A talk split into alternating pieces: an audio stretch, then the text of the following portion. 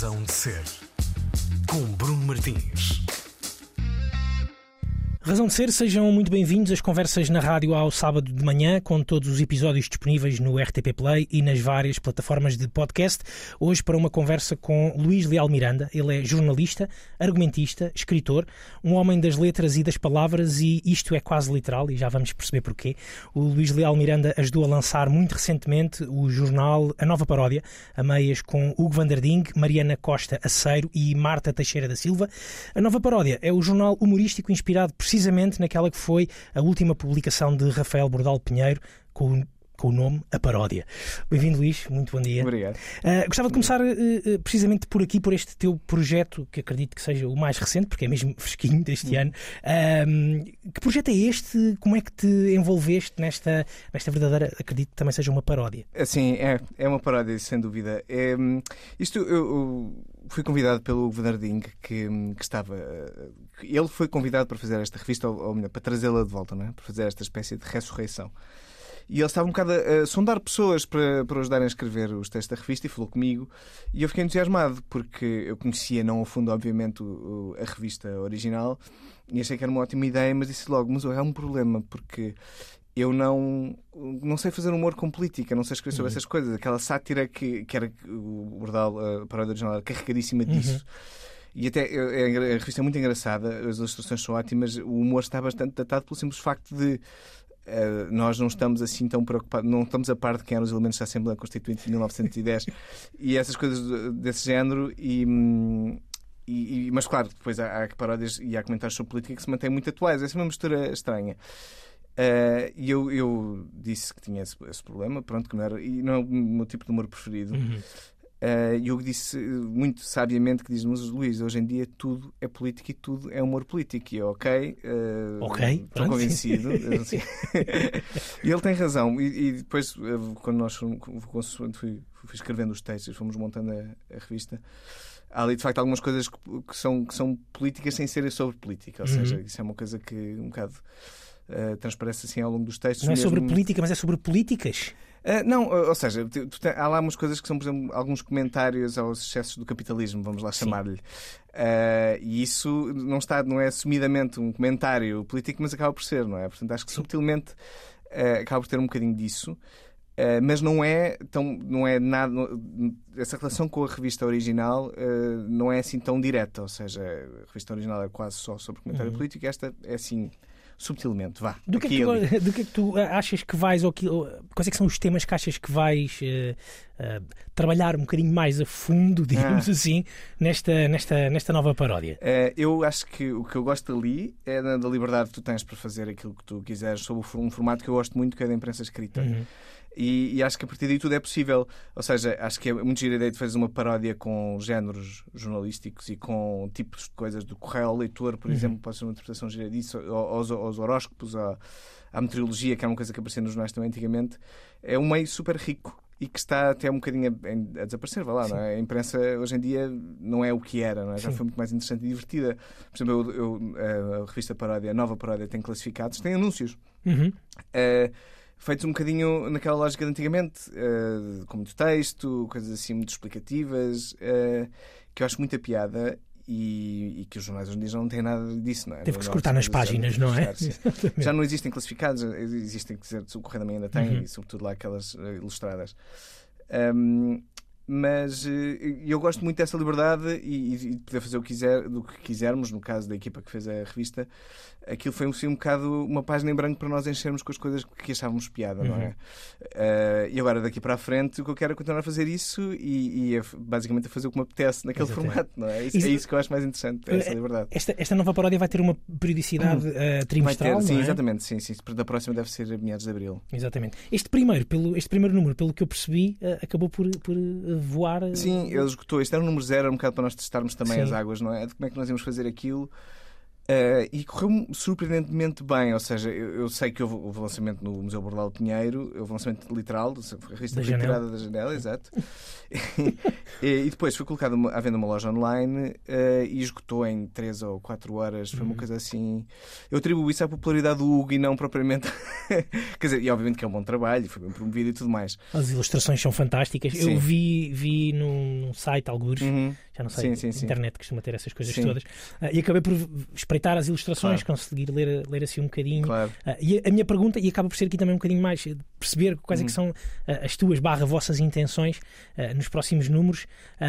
eu recordo-me que, recordo-me, não é que, não é que que em 1900, 1900 uh, estivesse presente, mas também acabei por ir folhear um sim, bocadinho sim. O, trabalho, o trabalho que Bordal fazia e e, e, também acho que era um pouco aquela um, a forma dele, dele, dele, dele, dele estar e escrever, uh, muita, uh, muita não, alguma crítica um, cultural, digamos Sim. assim, da, da, vida cultural.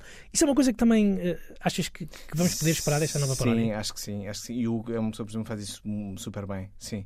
Eu tenho, eu, eu neste, nesta paródia tenho um texto que, que, é um comentário cultural super rebuscado e, um pouco profundo, se calhar demasiado profundo, que é sobre o D'Artacão. Uhum. Um, ou seja, eu, eu recentemente um, recomecei a ver o D'Artacão por causa do meu filho.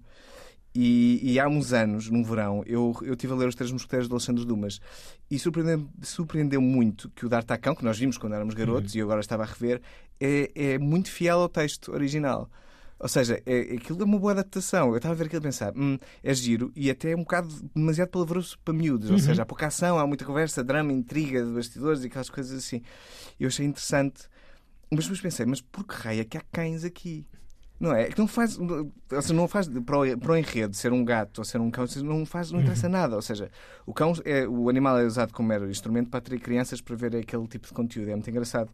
Então eu fiz, eu fiz uma, escrevi uma versão, é, chama-se uma pré-publicação do, do D'Artacão e os Três Mosqueteiros, com pessoas em vez de animais. Ok. Ou seja, mas escrito por uma pessoa que não faz ideia que existe o texto original do Alexandre, do Alexandre Dumas. Dumas. Ou seja, uma pessoa que acha que está a fazer exatamente aquilo que eles fizeram, uhum. mas ao contrário, é invertido. Pronto, ou seja, e, e, essa pessoa reflete e faz um texto, um, um primeiro capítulo falso, não é? A, a brincar, de como seria chama-se Dar-te à Pessoa e os Três Mosquetipos. Ou seja, tu fazes mesmo a inversão completa. E isto é uma coisa muito palerma, que, que me ocupou se calhar demasiado tempo, mas que eu acho que é um comentário, vá lá, podemos chamar um comentário cultural, assim, por assim dizer. É, em, falando em, em, liberdade, e era aquilo que estavas uhum. a dizer, que é o que esta publicação também uh, vos permitirá uh, fazer, tanto nas ilustrações como, como na, na escrita. Tu, Luís, uh, Luís de Almiranda, o nosso convidado de hoje aqui na, na Razão de Ser, um, pode-se dizer, e és, eh, claro, ou, ou fiquei com essa ideia, não, nós não nos conhecíamos, uhum. que és um homem claramente das palavras, uh, dedicado à escrita. Uh, há muito tempo percebeste cedo que era, que era essa a tua paixão, não, o teu por talento? Acaso, acho que percebi tarde. Ou seja, essas questões das vocações e tudo mais. Um, eu, não, eu não tinha, nunca tive nenhum chamamento, nem nenhuma okay. epifania, nem nada do género. Tanto que eu no 12 ano não sabia o que é que ia fazer à minha vida, não é? Como acho muita, muita gente. Não eu, sabe, não, mas faz. Não? É? Mas faz, e tu vais escolhendo assim umas sim, coisas sim. e vais. E, e, não fui precoce, absolutamente nada precoce. Eu era bom aluno, tinha boas notas, mas não se notava qualquer tendência para essa área da escrita. Mas depois, eh, na, na adolescência, comecei um bocadinho antes, se calhar, a gostar muito de ler e depois a, a, gostar de escrever. E depois decidi, bem, isso eu consigo fazer uma carreira disto, foi para jornalismo, então fui para a comunicação social. E, e, depois andei assim Mas um bocado para humanidades primeiro. Não, não fui, eu estava em ciências. Estava um nível de desorientação. Okay. Sim, sim. Okay. Não estava tipo, olha, não sei. Tipo, eu também gostava de ciências e ainda gosto. Então és bom a matemática? Não, não, sou bom... péssimo. Não, não okay. pois, isso foi uma coisa que se percebeu depois, no é? décimo primeiro ano, começar a ter negativas. E eu, oh, não, pronto, vamos ter que arranjar uma maneira de fugir a isto. um, então fui para o curso de comunicação social que te permitia ter uma carreira escrevendo e o jornalismo é essa carreira, não é? Basicamente é isso. E depois eu fui, eu fui ficando eh, aí e depois fui por outras áreas, sempre relacionadas com a escrita. Fui redator publicitário, não é? Uhum. Durante uma temporada. Um, e depois voltei ao jornalismo e fiz muitas coisas. Um, se calhar um bocado sempre a tentar fugir a, a, a, a ter de fazer uma escolha, não é? Tipo, uhum. ia comprometer-me com o que é que seja. Então as pessoas iam-me convidando para escrever aqui e ali e eu ia sempre um bocado ao sabor do vento, uh, fazendo as minhas coisas. Eu só comecei a publicar livros mesmo e, e uhum. assim mais a sério muito recentemente. Eu tenho 39 anos, foi aos 35, 36 até lá andei um bocado a tentar evitar confrontar-me com isso. Até aos 35, 36 acabaste por, por perceber que não eras nem jornalista, nem publicitário, Sim, nem. Uh, era... Aquilo eh, dava, sim, eu não tinha isso muito bem definido, mas também não estava muito preocupado. Mas eu depois era, era um bocado aquela, aquela e vou, vou dizer uma, uma- fazer uma analogia que se calhar é um bocado parva, mas é, imagina que tu compraste uma casa que tem uma laranjeira e essa laranjeira dá laranjas o ano inteiro. O ano inteiro, e tipo, e tu, e tu estás em casa, mas não ligas nada àquilo. E não tens de fazer nada, não tens de fazer manutenção nenhuma, que está sempre a laranjas. Mas elas estão sempre a apodrecer nos tanques. As pessoas estão a comentar, Paulo, estás a deixar isso assim em péssimo estado? Pá, não sei, eu nunca quis, pronto, nunca liguei nada àquilo. Depois tu pensas, bom, se calhar vou ter que começar a fazer umas compotas. Se calhar vou ter que começar a apanhar estas laranjas, mas, ou seja, se tu percebes que tens algum jeito para fazer alguma coisa, não estás a fazer nada especial com isso. E é uma altura em que eu pensei que, bem, se calhar tenho que começar a aproveitar e se calhar é um desperdício eu estar só, tipo, sei lá, a fazer, fazer o trabalho do meu emprego, não é? Uhum. Então comecei a dedicar mais a sério às coisas, a fazer as minhas coisas, a escrever as Uhum. coisas que eu gostava. E foi mais ou menos há uns anos que eu, eu criei um. Eu, eu sempre tive um bocado um hábito de inventar palavras, pronto. Ah, não faço ideia onde é que isto Sim. Já, já me estás a Ahm, fugir a essa questão. Sim, pois, eh, não, e, e- depois hum, comecei a inventar palavras e a juntá-las e já tinha uma centena, se calhar. E criei uma página de Instagram e de Facebook chamada Novas Palavras Novas, onde todos os dias ia-me pondo lá muitas palavras. Que, curiosamente, aquilo teve bastante sucesso e, e deu-me, deu-me- incentivou-me a continuar a fazê-lo. E fiz isso pá, aí durante dois anos e depois acabei por publicar um livro. O livro, o livro chama-se Dicionário da Língua Portuguesa e saiu em 2018, se não me Uhum. engano. Sim, exatamente, em 2018. Uh, que junta depois essas, essas palavras todas. Isso foi um primeiro passo. Eu percebi, ok, as pessoas parece que gostam destas coisas que eu faço, que ah, vou continuar a fazer mais. E agora os nossos ouvintes já percebem porque é que eu disse no início da nossa conversa que tu és um homem literalmente de É, palavras. exato, literalmente, sim, tipo, individualmente de cada uma, não é? Não, não, não sou, se calhar não sou uma pessoa de frases. Não, mas É, se- calhar- de- se calhar- parágrafos, não sei. Se calhar vem daí, se calhar o teu lado da. Se calhar foste paciências por algum motivo, não é? Se calhar por, por essa Pois, pois, análise pois. individual de cada, de cada palavra e não no, no geral. No é? geral, eu Como os números. de resol- exato, resolver primeiro as partículas atómicas e depois partir para o resto das, das moléculas. Ah, e foi assim que começou. Pronto, mas só para dizer, já agora, quando eu fazia isso, eu já sabia escrever normalmente. eu, já, eu já era alfa- alfabetizado nessa altura, não é? E- mas mais do que isso, se calhar a tua profissão como, como jornalista, hum, tu trabalhaste no Sol, trabalhaste no I também, hum, trabalhaste na Time Out. Exato, sim. Se calhar o lado jornalístico não, não, não te permitia usar tanto as palavras que tu inventavas. Ah, não, não permitia. Mas, mas curiosamente, acho, que- acho que as novas palavras novas até surgem no I, Uhum. nessa altura. Porque eh, é, um jornal que, é um jornal que no início não é nada parecido com aquele que existe hoje. É um jornal de grande liberdade e de grande criatividade. Um, e eu lembro de estar a escrever, e nós tínhamos uma equipa assim muito fixe, e de, de às vezes sabes quando estás a escrever e tu estás a procurar de sinónimos, não queres repetir uma palavra, e já vais na terceira, no terceiro sinónimo e precisas de um quarto sinónimo que não existe. Uhum. Mas de repente na tua palavra, na tua cabeça, descobres uma palavra que faz todo o sentido, como quarto sinónimo, mas a palavra não existe. Metes entre aspas. Pá, podes tentar. E eu conseguia fazer passar muitas coisas assim, curiosamente. E as pessoas gostavam, pronto, e eu ficava satisfeito. Porque era uma espécie de de enriquecimento ilícito da língua Sim. portuguesa, não é? Que é tipo, eu estou aqui a fazer isto. isto. É é que Aquelas palavras eh, eram, eram erradas, não é? Mas não estavam erradas. Uhum. Ou seja, havia uma lógica ali que prevalecia. E então comecei a fazer isso e a juntar umas e outras. E, e o pa- eu sempre gostei muito de neologismos, por Uhum. exemplo, e essas coisas assim. E eu gostei muito de palavras e dicionários e tudo mais. Então, eh, pronto, aí, aí desse tempo como jornalista, jor- ser jornalista obriga-te a escrever muito, não é? Com muita frequência e depois faz com que se, se fores bom naquilo e se trabalhares muito, tu acabarás por ganhar, de, de tornar um bocado musculada essa Uhum. parte do teu cérebro, não é? O que é super importante. E acho que isso me ajudou bastante, sim. Exatamente. Hum, na publicidade Uhum. hum, foi diferente, imagino que tenha sido diferente. Existe, existem outras possibilidades na, na, na possibilidade, na, na publicidade. Hum. Hum, ou não? Em teoria, sim, eu acho, porque a, a publicidade é um meio que está muito associado com a criatividade. Mas não, de facto não há muito trabalho Uhum. muito criativo. Aliás, eu, eu não consigo lembrar-me do anúncio nos últimos anos. É assim. eh, e, ou seja, e as agências empregam pessoas para fazer anúncios de televisão Sim, e sim. print e de rádio e tudo mais, mas um redator comercial, um copywriter, como eles preferem ser tratados, ehm, eh, faz essas coisas, mas que passa o tempo todo, muito, a grande parte do seu tempo a escrever eh, tipo folhetos para seguradoras, cartões de Natal, que era uma coisa que eu lembro de fazia muito em agosto, que era super deprimente, não é? Chegava, ah, o cliente precisa já de aprovar para termos O isso cartão. pronto. O cartão de Natal em agosto. Ehm, E eu fiz, eu fiz muitos trabalhos diferentes, mas o meu trabalho menos criativo é, é provavelmente o meu trabalho em publicidade. Isso então é, é mesmo um, um engano para a maioria da- É, das pessoas. aqui o aviso. Se nós não escrever. não, mas eu, eh, atenção, eu acho que isto é, é normal em todos os empregos de publicidade. Há, há copywriters bons e muito criativos. Um, mas de facto também há muito trabalho de sapa muito aborrecido uhum. para fazer lá. Isto dizer que eu, eu trabalhei as Seis Boas e, e, e, fiz lá bons amigos, portanto uhum. não foi um tempo desperdiçado de todo. E aprendi muita coisa também. Sim. Exatamente. De, de, essa liberdade que tens, por exemplo, hoje em dia a fazer uma coisa com uma uhum. nova paródia, não foi certamente então aí, não, não, é? não Agora todo, fiquei. Não, era, era, o trabalho era mesmo, mesmo, mesmo muito limitado. E depois o, o cliente, o cliente, não é? Que depois tem que provar aquelas coisas. Normalmente não gostavam de coisas. O humor, por exemplo, era uma coisa super pelo menos com os clientes que eu trabalhei, super não era bem recebida. As pessoas não, não, não, não, recebiam bem uma coisa bem humorada. Tinham muito medo do gozo e de, de serem humilhadas e de serem muito alvo de chacota. Pois, exatamente. De se Sim. tornar viral pelo. Pois, exato, pelo por, por esse lado. Errado, e eu é? percebo que, há, que existe, de facto, é difícil fazer o humor assim comercialmente e para muita gente. Mas caramba, também é fixe, não é? Sim. Tu lembras-te mais facilmente de uma coisa que te fez rir do que de uma coisa tipo, sei lá, aspiracional, a dizer somos qualquer coisa. Exatamente. Que é o que é 90% da publicidade hoje em dia. Exatamente. Que é triste também, é não triste, é? Sim, sim. Que é triste. Se pensarmos na, naquilo que, que, que, se vê na, na, no mundo fantasioso da, da, da, do cinema ou das sim, séries, sim, sim. não é? é Os é Don um, Drapers da vida. É um meio que é, é muito romantizado e, e, a realidade depois é diferente. Desiludiste-te com o jornalismo e com a publicidade? Não, não, não. Nem com um nem com o outro? Uh não, uh, acho que não. Ou seja, a culpa não é deles. Seja, eles, não é tipo, eu, eu não posso desiludir. Ou será? Hum? Pá, não sei, não sei. Uh, mas eu, eu, eu, dos dois, eu gosto mais. O jornalismo foi o sítio mais divertido para trabalhar para mim. Apesar de eu cedo, uh, eu, eu, trabalhei muitos anos, mas percebi uh, muito rapidamente, e até as pessoas à minha volta perceberam que não era propriamente a minha vocação.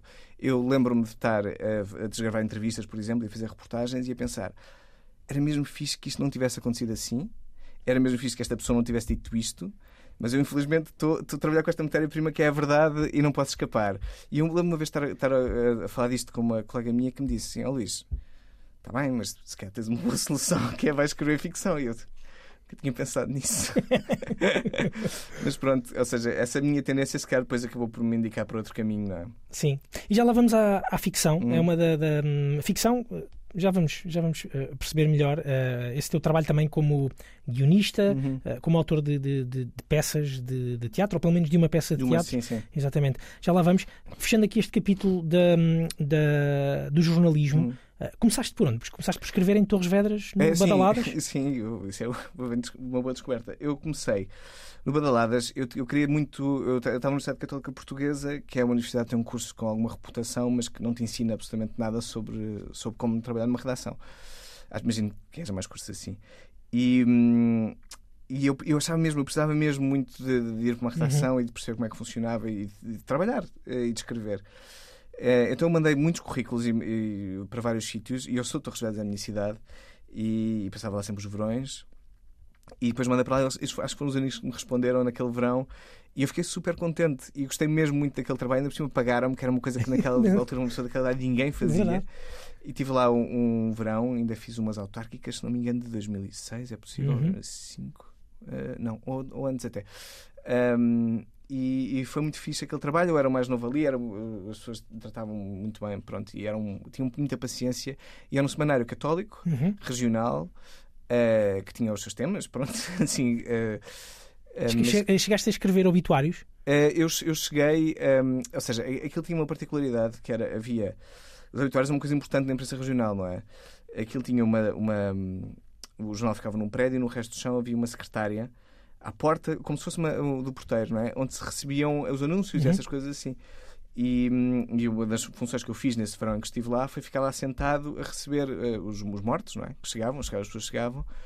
E depois eu pedia sempre, depois perguntei, eu tinha explicar o que é que queriam escrever, não é? Havia uma série de frases já feitas para aquilo. Às vezes as pessoas pediam que eu escrevesse coisas para elas. Ou seja, aquelas frases. Dava espaço à criatividade, são... criatividade, criatividade com respeito. Sim, com imagino. muito respeito. Claro. E, hum, e, e, havia isso, e depois a fotografia, as pessoas tinham trazer fotografia, que curiosamente era quase sempre o BI do falecido. Okay. Que as pessoas deixavam lá para depois ser impresso no jornal e raramente iam buscar. Ou seja, havia lá uma, uma, caixa cheia de BIs de pessoas mortas. Isto para quem quiser um dia fazer roubo de identidade é perfeito. Isto coisas já não funcionam assim, atenção, já foi há muitos anos. Um, e eu, eu tenho só uma, uma história cómica, uma vez que estava lá e chegou uma senhora com um cão para pôr o obituário e aquilo e eu não percebi o que é que podia fazer numa situação daquelas que Uh, e, e, eu, bom, uh, não sei, acho que nós nunca fizemos isto antes, não sei qual é o protocolo, vou ligar a uma pessoa que me pode ajudar. E eu liguei a pessoa que costumava fazer os, os, os, os obituários. Aquilo não é obituários, é necrologia. Atenção, Necrologia. só reparar isso. Obituários é outra coisa. Exatamente, exatamente. Isso é escrita, exatamente. Exato. As páginas de necrologia e pronto, está aqui uma senhora que quer pôr um cão na necrologia. E há uma pausa daquele lado, um suspiro, e pergunta-me assim: de que raça é que é o cão? E, eu, e o cão era um cão de pequeno porte. E eu disse: Ah, um cão de pequeno porte é um rafeixe. Ah, então não. Ou seja, eu percebi que podia haver ali uma exceção Ok. se fosse uma raça mais nobre, uma Sim. instituição qualquer. Um eh, galgo ou qualquer coisa assim. sim, qualquer coisa. Portanto, dizer a senhora não pode ser, mas depois arranjou-se uma alternativa que foi pôr esse animal nos anúncios. Oh, pronto. Pronto, nos classificados, com uma identificação de, de tinha falecido e tudo mais, mas simplesmente não podia entrar ao lado dos humanos. Pois, exatamente. Foi uma boa, uma boa resolução de problemas. Democrática, é? democrática, democrática, sim, tudo bem. Precisamente, muito bem. Olha, Luís, eh, convidei-te também para, para falarmos um bocadinho de, de música. Uhum. Uh, sei que, que és fã de, de- de música ou que gostas de, de música uh, Uhum. e desafio-te também uh, a trazer algumas escolhas musicais hoje aqui para o nosso programa. Qual é que é a, nossa prima, a tua primeira escolha musical? A minha primeira escolha é uma canção dos Primal Scream, chama-se Velocity Girl. E, hum, e é uma canção que tem 80 e poucos segundos, é curtíssima. E eu trouxe esta música porquê? Porque eu achei que nós íamos para lá tocar, íamos ficar aqui os dois em silêncio a olhar um para o Ok. outro, mas depois percebi que há edição. Então isso agora não vai acontecer. Não, eu, eu, eu- eu escolhi essa música porque é uma música, eu gosto muito dela. É, é uma música dos Primal Scream muito do início, é um single, até o lado B de um single, acho que não tem nenhum disco, Uhum. pelo menos não, deve pode estar numa coletânea, uma coisa assim. Um, e, e é uma espécie de. São os Primal Scream, que podiam, mas podiam ser os Smiths. um, e, é, e é uma canção pop absolutamente perfeita, curtíssima. É tipo uma versão atomizada de que uma música pop deve ser. E eu gosto muito dela. E vamos ouvi-la. Vamos ouvi-la e, e para castigar o Luís, vamos ficar aqui dois minutos a olhar um para o São outro. 80 segundos. São só. 80 segundos. É ótimo. Vamos a isso. Então vamos aos Primal Scream. Razão de ser. Velocity Girl dos Primal Scream é a primeira escolha de Luís Leal Miranda, o nosso convidado de hoje aqui na, na Razão de Ser, jornalista, argumentista, escritor, a trazer-nos uma canção de 1986, três anos depois de, de teres, teres nascido. Exatamente. Luís. Sim. Ahm, esta, esta canção, ah, os Primal Scream ah, estão de certa forma ligados à tua identidade também, Ah, ou é só esta Velocity Girl? Não, eu, eu gosto muito deles, gosto muito de Jesus- and Mary Chain Uhum. também, assim, de, de todas aquelas bandas desta altura, gosto mesmo. E, e adoro o Screamadella, que é um dos meus discos preferidos. Ah, e, e depois eu deixei de os acompanhar, ou seja, mas o Screamadella, que é um dos discos que eu ouço várias vezes ao longo do Uhum. ano e volto a ele com frequência. Um, e, e depois é uma coisa que eu vou dizer sobre esse disco, que não sei se propriamente é um elogio, mas eu, eu gosto de pôr esse disco a tocar quando estou a trabalhar. Uhum. Por alguma razão aquilo deixa-me, ajuda-me a concentrar. E normalmente isto- as pessoas dizem isto sobre o Lo-Fi Beats to Study and Relax to, mas é que aquele tem o efeito exatamente contrário, mas há ali qualquer coisa que me. Se calhar também já é de ser quase uma coisa eh, permanente na, na tua existência. Sim, é, pode ser que um disco que eu conheço tão bem, não é? Aquele pode estar a tocar e eu posso.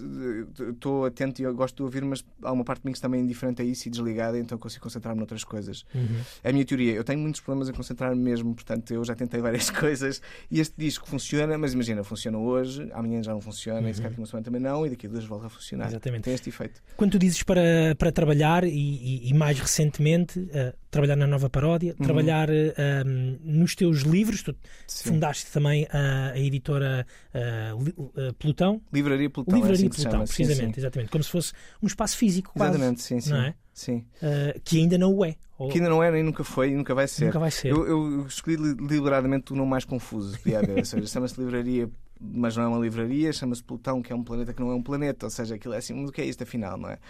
E eu acho muita piada a isto, mas depois isto gera vários, tipo, vários tipos de confusões, não é? Por exemplo, eu te- eu tenho, sempre, eu tenho um Instagram e tudo mais, e na altura das. das quando regresso às aulas, eu tenho encomendas de livros escolares. Pessoas que mandam mensagens, gostava de comprar o livro, não sei o quê, e eu, ai, porquê que eu dei este nome? Realmente isto não foi boa ideia. mas ali, Plutão, é uma editora independente um, que publica coisas muito esporadicamente, ou seja, tem uma órbita tal como Plutão. Plutão, já agora um fun fact, tem uma órbita que não é, é excêntrica, ou seja, não é redonda. Uhum. Tem assim uma órbita super estranha. Um, e, e, hum, o ano uh, lá são. No ano cá são 200 e tais anos lá, ok. Ok. Ok, eu- e já eu- não faz parte do sistema E já solar. não faz é? parte do Foi sistema solar, exato, está excluída. Uh, Tu é fundaste a livraria depois da exclusão? Sim, claro. Eu Ok. okay. em 2006, atenção. Já Foi em há muito 2006? Tempo. Foi, foi, Ok. foi. É verdade. E, Demorou muito tempo a chegar a essa informação. Foi foram quase anos de pelotão foram, até me chegar a essa informação. Mas eu gostava de ter. O, o nome desculpa-me um bocado se eu não pu- publicar coisas durante muito tempo, que é o que estar a acontecer agora, porque a Livre Bulletão, quer dizer, isto é uma órbita, órbita tipo, super irregular. Um, e eu fundei a editora. Uma editora tem uma particularidade, é um projeto de vaidade e que só publica coisas minhas. Ou Uhum. seja, já tive pessoas que me abordaram porque, ah, não estás interessado tudo mais. E eu não, eh, pronto, eu quero ter con- 100% de controle criativo daquilo e a parte do controle criativo é, é eu, es- Tu eu, eu escrever cada uma das coisas que lá aparecem. Eu, es- eu escolho tudo. Sendo assim, consigo perceber porque é que não queres que seja também um sítio físico, eh, nem nunca venha a ser um sítio Sim, físico, porque sim. aí seria muito estranho abrires um espaço, teres um espaço teu só com livros teus à Era venda. terrível, imagina, constrangedor. Ser um único autor, não é? É, Sim, sim. Eh, não, e, Teria, o seu, teria o seu quê de piada, acho. Teria, sim, sim, sim, quem sabe um dia. Sim. Mas o, o- as edições são, são de tiragem também muito reduzida, porque pronto, eu tenho um bocado de noção de que eh, as ideias e os livros são, são partem sempre de ideias muito, muito específicas e que eu acho que nenhuma editora grande, no seu perfeito juízo, publicaria. Ahm, por isso eh, eu faço tiragens reduzidas, o que, o que causa uma coisa que é ótima, que é esgotam, e depois parece que isto é uma coisa assim muito especial. assim, ah, uau! Pois eu, passei Mais um pelo livro site. esgotado, exatamente. Luís. Eu, sim, sim, Eu passei- 300 exemplares. Mas eu passei pelo site, passei pelo site e tentei ver o que é que poderia Uhum. eh, adquirir e, e, de facto estava tudo Estava esgotado. tudo esgotado, sim, Sim. sim. Que prova que A é um grande sucesso, Sim. B faz pequeníssimas tiragens. Portanto, é assim uma maneira de tu conseguires, não é? É verdade. E acaba por ser eh, exclusivos quase, não é? Sim, com, com, uma tiragem, Sim, com uma tiragem muito curta. Mas estávamos a falar da- da- do, do teu trabalho e daquilo que, que tens feito, e quando, quando nós dizemos que, que- ou quando eu digo ehm, que, que és argumentista, Uhum. falo também do teu trabalho. Já fiz- tens escrito programas eh, de televisão, Sim, eh, já fizeste algumas, alguns trabalhos para a rádio também. também, sim. Escreveste sim. programas de rádio ehm, e, e- fizeste recentemente também, eh, que eu acho que vai estando em exibição com a Mia Tomé Uhum. e com a música do Noiserve, a atriz Mia Tomé e o músico Noiserve, eh, uma, uma peça de teatro. Sim. Eh, que peça é essa, Luís? Esta peça, isto foi um, um- um convite da Mia Tomé e do o- que já tinha também convidado o Não é Zero para se juntar ehm, para fazer uma peça para, hum, para miúdos, a idade, uma faixa etária já de, sei, de idade escolar, vá, Eh, sobre a tristeza. Este era o tema que estava em cima da mesa. E eu não conhecia ela e o David.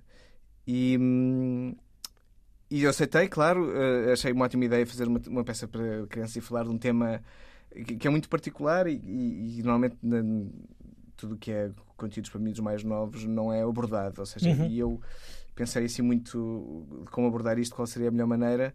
Eh, e já, já nós vamos estar amanhã eh, em Ilha, Precisamente, no exatamente. festival que se chama 23 Milhas, se não Uhum. me engano. Eu, se me enganar, depois já corrijo. É 23 milhas, exato. 23 milhas. Um, vamos estar amanhã e, e é uma peça. Eu, eu- eu- eu- inicialmente, a minha ideia inicial era fazer uma espécie de stand-up sobre Star Down. Uhum. Era essa a ideia, porque é um monólogo. Pronto, é um monólogo da Mia com música do Nazarve. E. hum, mas depois aquilo desenvolveu-se para uma história, ou seja, acabei por criar uma história à volta disso, eh, sobre a tristeza. E é é um- desmonta um bocado a A ideia. tri- de- eh, desculpa, a tristeza já me trouxe muitas alegrias. Sim, exato, certo? não nome da Exatamente. peça ainda. Acho que ainda não tinha dito. Ah, bolas. Não, mas a Sim. tristeza já, já te trouxe muitas alegrias. Ou já me trouxe à personagem. Chama-se a tristeza, já me trouxe muitas alegrias, sim.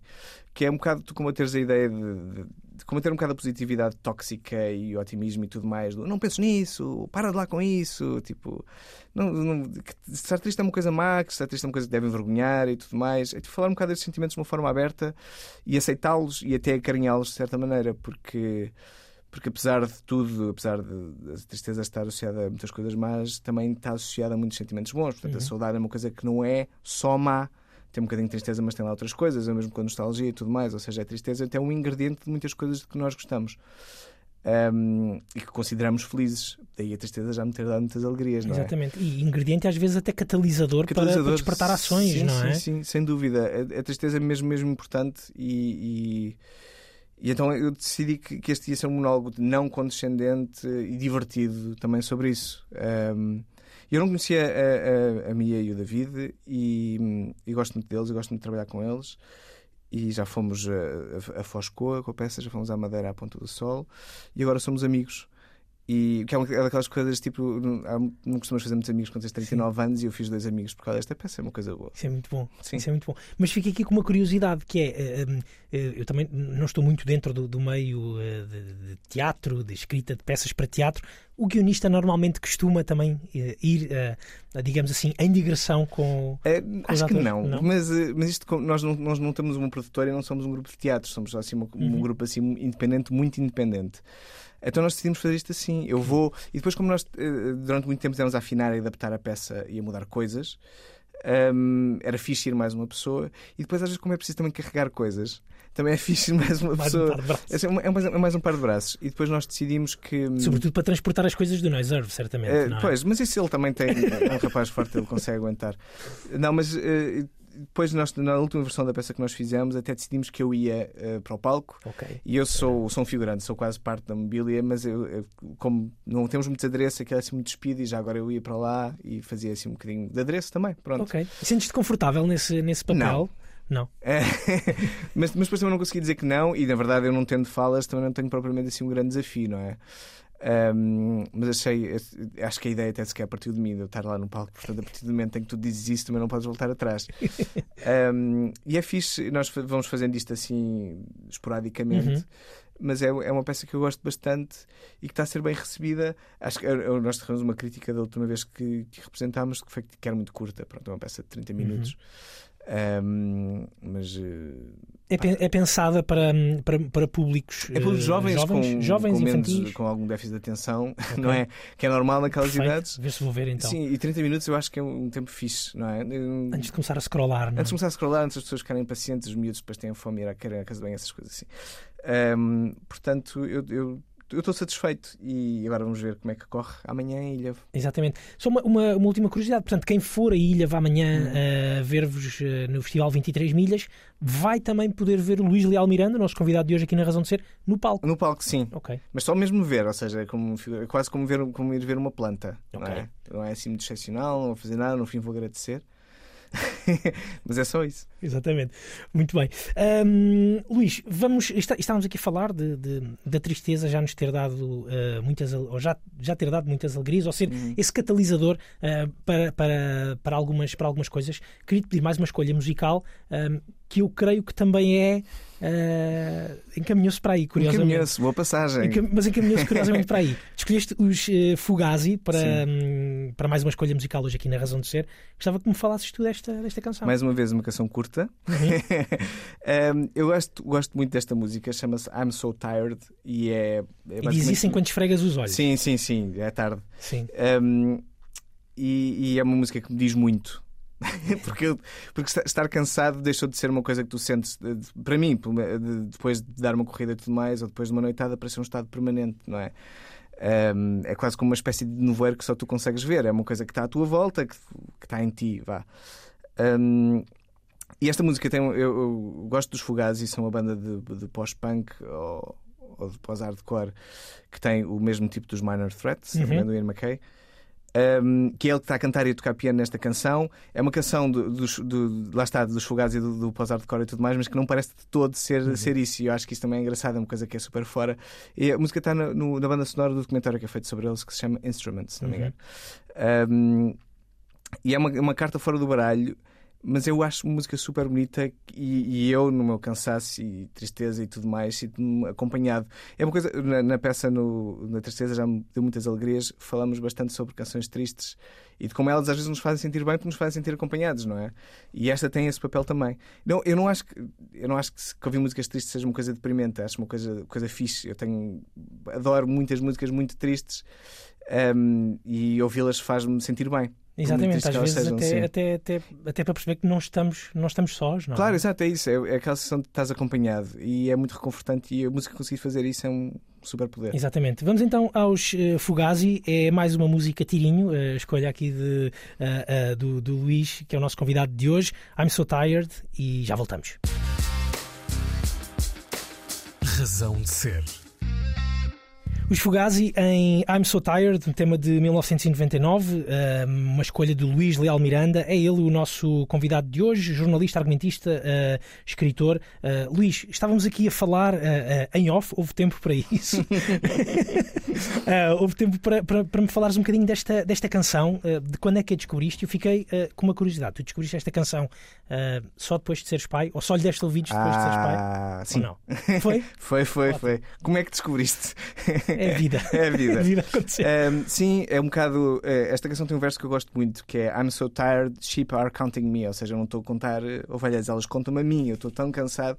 Que é, um, que, que é um verso que é cómico até, não é? É tipo, é divertido numa canção tão triste. Um, e eu descobria, exatamente depois de ser pai, eu estava a ouvir música e, e é daquelas canções que vai parar num shuffle. Ou seja, tu acabas um disco e depois o Spotify continua uhum. a dar-te coisas. E depois eu descobri curiosamente num remix, esta, há, há um remix desta canção com o Wu Tang Clan, que curiosamente, num, numa, num disco chamado Bugazi, que junta as duas bandas. E, e esta, esta, música está lá samplada e depois eu fui à procura dela, achava que, ok, isto se calhar é assim um bocado de um ensaio, uma coisa assim, mas não existe mesmo. Depois acompanha-me e o cansaço, sim, a origem também é essa. eu, tipo, eu sofri e ainda sofro às vezes com privação de sono. Sim. Um, faz parte, acho Sim, faz, faz. E. Hum, Digo isto também para, para eu próprio me consciencializar disso. Claro, uh, e eu, pronto, eu tenho uma criança de 3 anos que ainda não dorme uma noite seguida por isso, sinto, sinto alguma empatia nesta canção.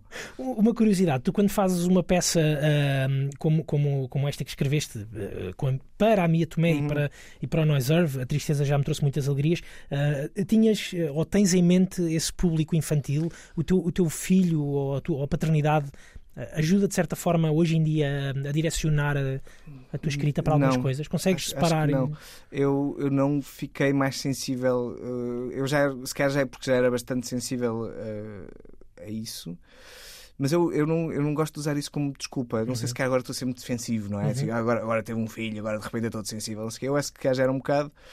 E, e, e, sendo uma criança, eu quando, quando escrevi a peça, o Manel tinha dois anos, ou seja, não está numa fase em que está interativo o suficiente para poder Sim, poder responder ter, a, exato, estímulos, a, a um estímulo a desses. estímulos, aliás. É um estímulo desse em particular. Um, por isso eu, eu, eu, eu, fiz este sempre muito desligado disso, mas muito em, em contacto daquilo que eu sentia quando era um miúdo e, e quando estava triste. E, e, e, depois aquelas coisas que é os adultos tendem a desvalorizar muito a tristeza das crianças, porque os adultos têm, têm razões sérias para estar tristes, não é? Têm problemas no trabalho, no carro, têm contas para pagar. É?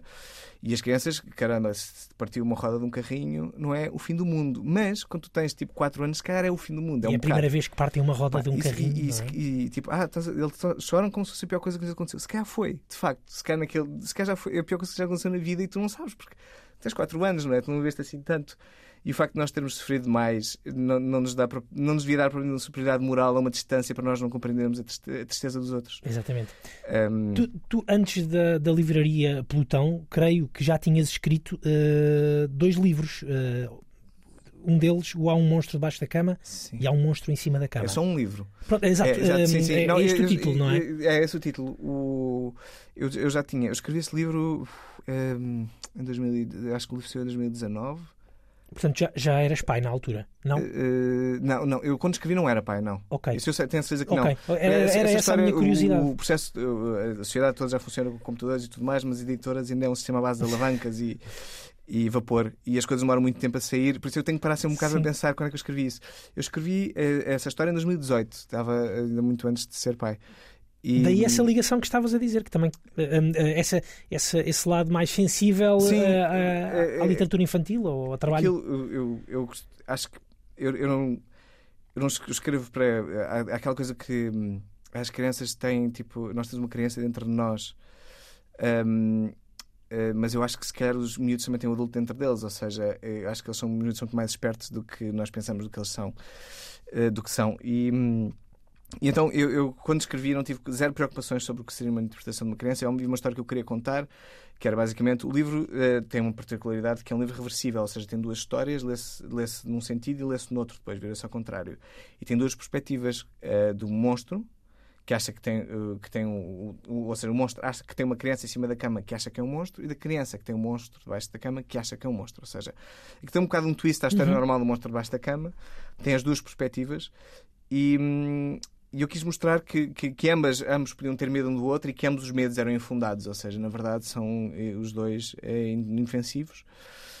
Um, e eu, eu, gostava desta ideia, gostava deste conceito e quis prová-lo e, e, fazer este livro.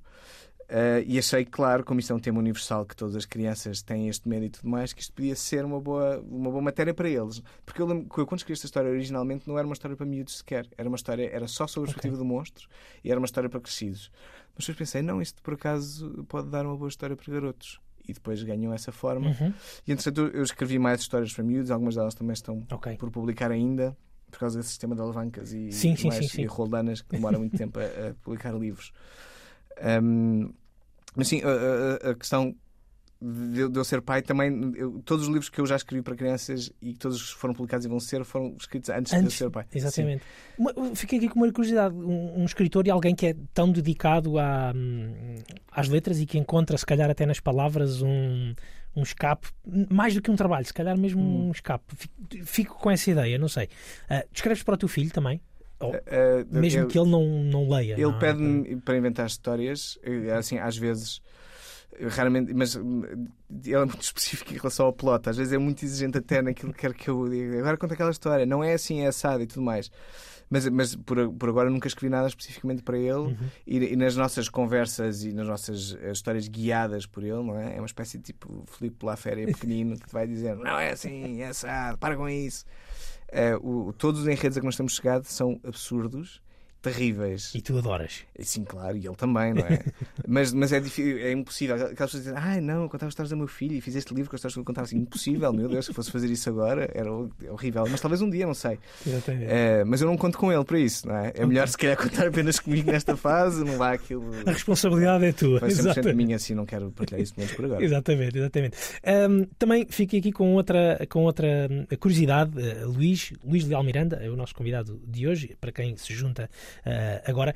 Uh, estávamos a falar uh, mais no início da, da, da nossa conversa e até nesta ideia da nova paródia, que tu disseste que não. não a escrita de, de, digamos assim, de, de um humor mais político não é muito aquilo que tu gostas, que tu gostas de, de fazer. Ah, ao que o Hugo van der Ding, que, que Hum. fez contigo a nova paródia, te responde: Bom, mas hoje em dia é quase tudo ah, política e políticas. E lembrei-me de um, de um programa que tu escreveste recentemente para, para a RTP2, o Scroll, Uhum.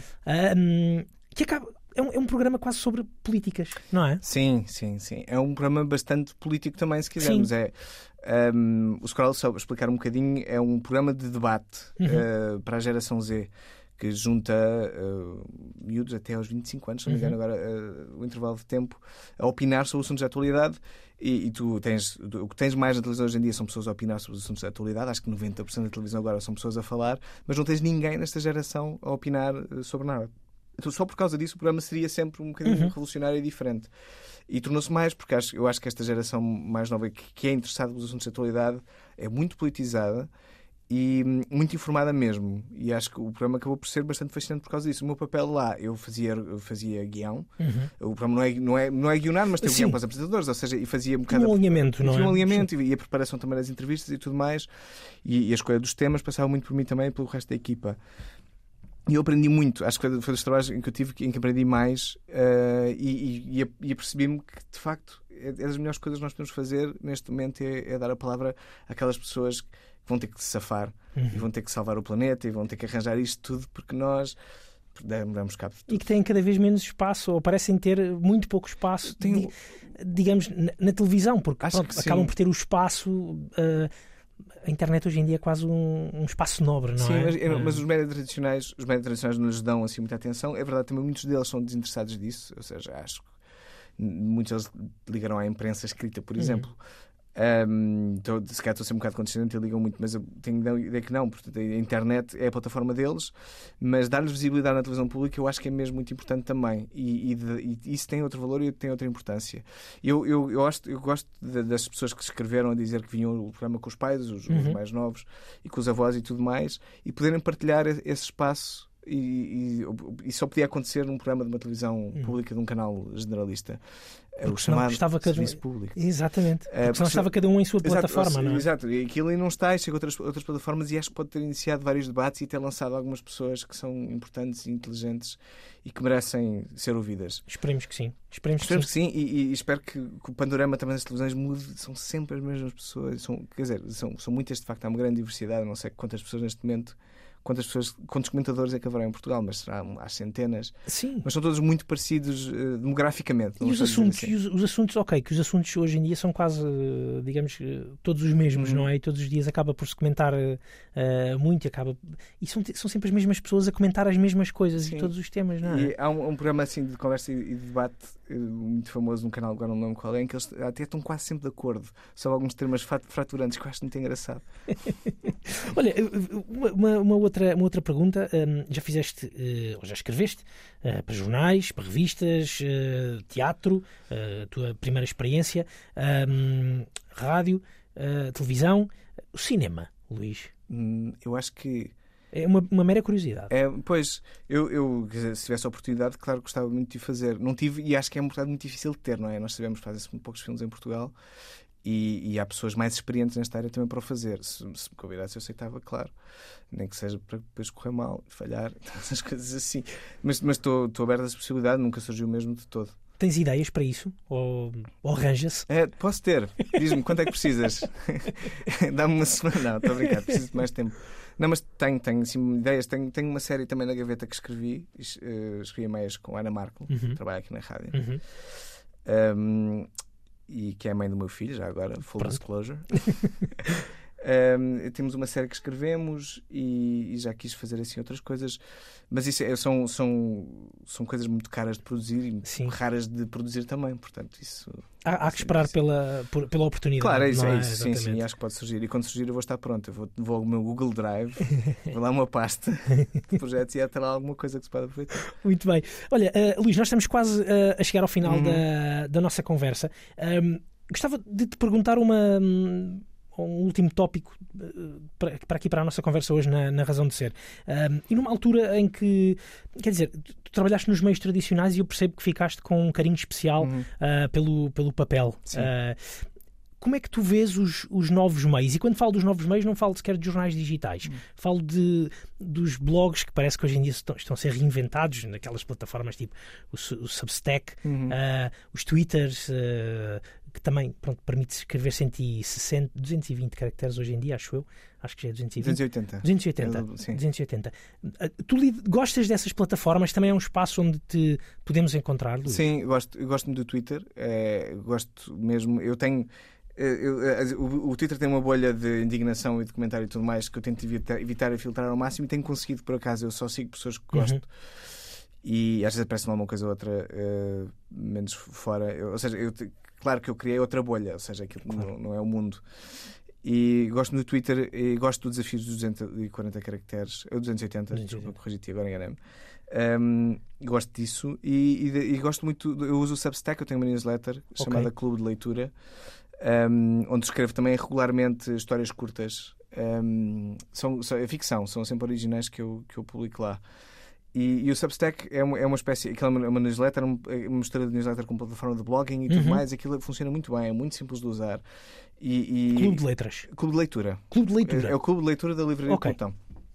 É, que tem uma, eu, ou seja, basicamente eu, eu tinha uma, uma, fase em que produzia muito, eu escrevia, tinha muitos textos e não os conseguia escoar para nenhuma das minhas áreas de atividade, então ia lançando para ali. E depois, de repente, começou a pandemia e aquilo começou a ganhar, a, a ter algum sucesso e a ter muitos subscritores e eu comecei a publicar textos todos os dias aquilo depois deu teve assim uma periodicidade que foi oscilando e agora mais ou menos uma vez por mês que sai um texto novo, okay. original. É, um, é o clube de leitura no Substack. O Substack é uma plataforma que permite também aos escritores receberem dinheiro, ou uhum. seja, aquilo tem vários patamares de, de, pago, mas o patamar mais baixo são 5 dólares, 5 euros no nosso caso. E eu acho que é um valor muito alto para em Portugal tu teres um Substack Pago. Eu acho, eu acho que não há ninguém a fazer isso cá e a ganhar dinheiro, mas há, há escritores e autores e jornalistas bons nos Estados Unidos, ou no resto do mundo, na verdade que têm Substacks pagos e ganham mesmo muito dinheiro. Há mesmo contratos milionários de Substack, é uma coisa muito impressionante. E as newsletters são uma plataforma que eu gosto muito, eu assino bastantes. E hum, informação dá aquilo que tu queres, não é? Aquilo que tu queres, as coisas são muito bem escolhidas. Eu sei que aquela pessoa escreve sobre este tema que eu gosto, eu sei que esta pessoa gosta de ler este e aquele, e eu, e, e eu tenho acompanhado mesmo muitas coisas assim, quase só assim. Uhum. Claro que eu também leio os, os médias tradicionais todos, eh, os jornais sobretudo, eu, mas vejo muito pouca televisão. Uh, não isto de uma maneira assim snob, sim, sim, televisão, sim. não, eu adoro televisão, eu adorava poder mais televisão, se pudesse só ouvir televisão, eu adoro fazer zapping, mas infelizmente por causa de trabalho e de vida e tudo mais, eu não vejo muita. Um, e eu gosto dos média tradicionais. Os jornais hoje em dia em papel são super aborrecidos, é uma pena. Eu adorava que houvesse um jornal fixe, não há. Uhum. Adorava, adorava que houvesse um jornal que eu pensasse, ou uma revista, adorava escrever para aqui, mas não encontro nada hoje em Uhum. dia em português eh, que pense, em que pense isso. Um, por isso, eu, eu- a minha dieta mediática é muito à base de internet, newsletters e Twitter. Sim, adoro Twitter, adoro seguir pessoas engraçadas que escrevem piadas no Twitter. Isso é, é porreiro, tanto o Twitter como, onde mais neste caso, aponto mais neste caso para, para o Substack, ah, acabas, consegue- consegues ter logo, e no Twitter também, ter logo um feedback das Sim. pessoas que, que te leem, não é? Sim, sim, Quer dizer, tu está- estavas habituado, se calhar, a uma. ahm, estás na tua redação, ou na redação, nas redações onde trabalhavas, a escreveres, imprimires e ias, Sim. eh, ias, ias para casa. E os feedbacks, pronto, esporádicos eventualmente. Assim, numa plataforma, um escritor acaba por ter o feedback quase mais imediato, não é? É muito fixe. O, eu, eu sigo alguns escritores no Substack que fazem uma coisa muito gira que aquilo permite que é, façam, é uma espécie de Ask Me Anything. Uhum. que Façam perguntas, como tem o Instagram e tem outras Sim, sim, sim. plataformas. Mas depois aquilo depende dos autores e tudo mais, vai, vai para coisas mais, da mais mundanas às mais profundas e aquilo funciona muito bem. Eu tenho da- do Clube de Leitura. ah, algumas pessoas também que, que, que se respondem comigo depois, ou seja, que até ganharam o hábito de, de comentar e, e pessoas que eu já que eu já que já me recomendaram livros que eu e autores que eu agora gosto muito também e cria-se essa comunidadezinha pequenina de, de comentário e debate que eu acho que, que é, que é uma, uma experiência que eu não tenho a publicar um livro normalmente que vai para uma livraria e acho isto super interessante e se eu pudesse só fazia isto ou seja eu gosto mesmo deste, deste sistema eh, mas pronto, eu tenho uma newsletter gratuita que sai uma vez por mês, portanto isso nunca vai acontecer. Muito bem. Olha, uh, Luís, estamos uh, aqui quase a, a chegar então ao fim da nossa conversa. Gostava de te desafiar para uma última escolha musical Uhum. hoje aqui no, no nosso programa. O que é que, o que, é que trazes? Mais dois minutos? Não, esta é mais Esta não. comprida, porque eu escolhi precisamente por ser a última Porque música. vais embora a seguir, não é? Exatamente. Ehm, eh, esta música é é Love Is All do Rapture. Eu acho que é do primeiro disco deles, tenho quase certeza que sim. Sim. Que é um disco que eu gosto muito, que é de 2003 e que não, e que não, eh, não tenho ouvido. Eu, eu vou explicar uma coisa. Eu, este Natal, eh, comprei um leitor de CDs. Que é uma coisa que já ninguém faz.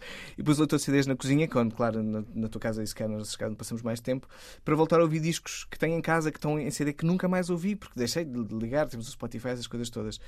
E este disco, apanhei lá, está assim, a caixa está um bocadinho estragada, e pula a tocar, e, e pá, eu adoro este disco, adoro esta música, adorei redescobri-la, e pensei, "Ah, isto é uma ótima música para fechar um programa de rádio.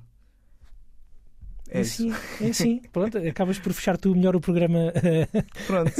do que eu. Luís, foi um prazer, Foi um prazer, eh, obrigado. estar, estar aqui contigo. A conversa com o Luís Leal Miranda eh, fica disponível eh, já a seguir eh, na plataforma RTP Play, também eh, no, no Spotify. Para o final fica então a escolha do Luís, eh, The Rapture, com este Lavisol. Eh, Luís, mais uma vez, muito obrigado. Obrigado. E a todos, um bom fim de semana.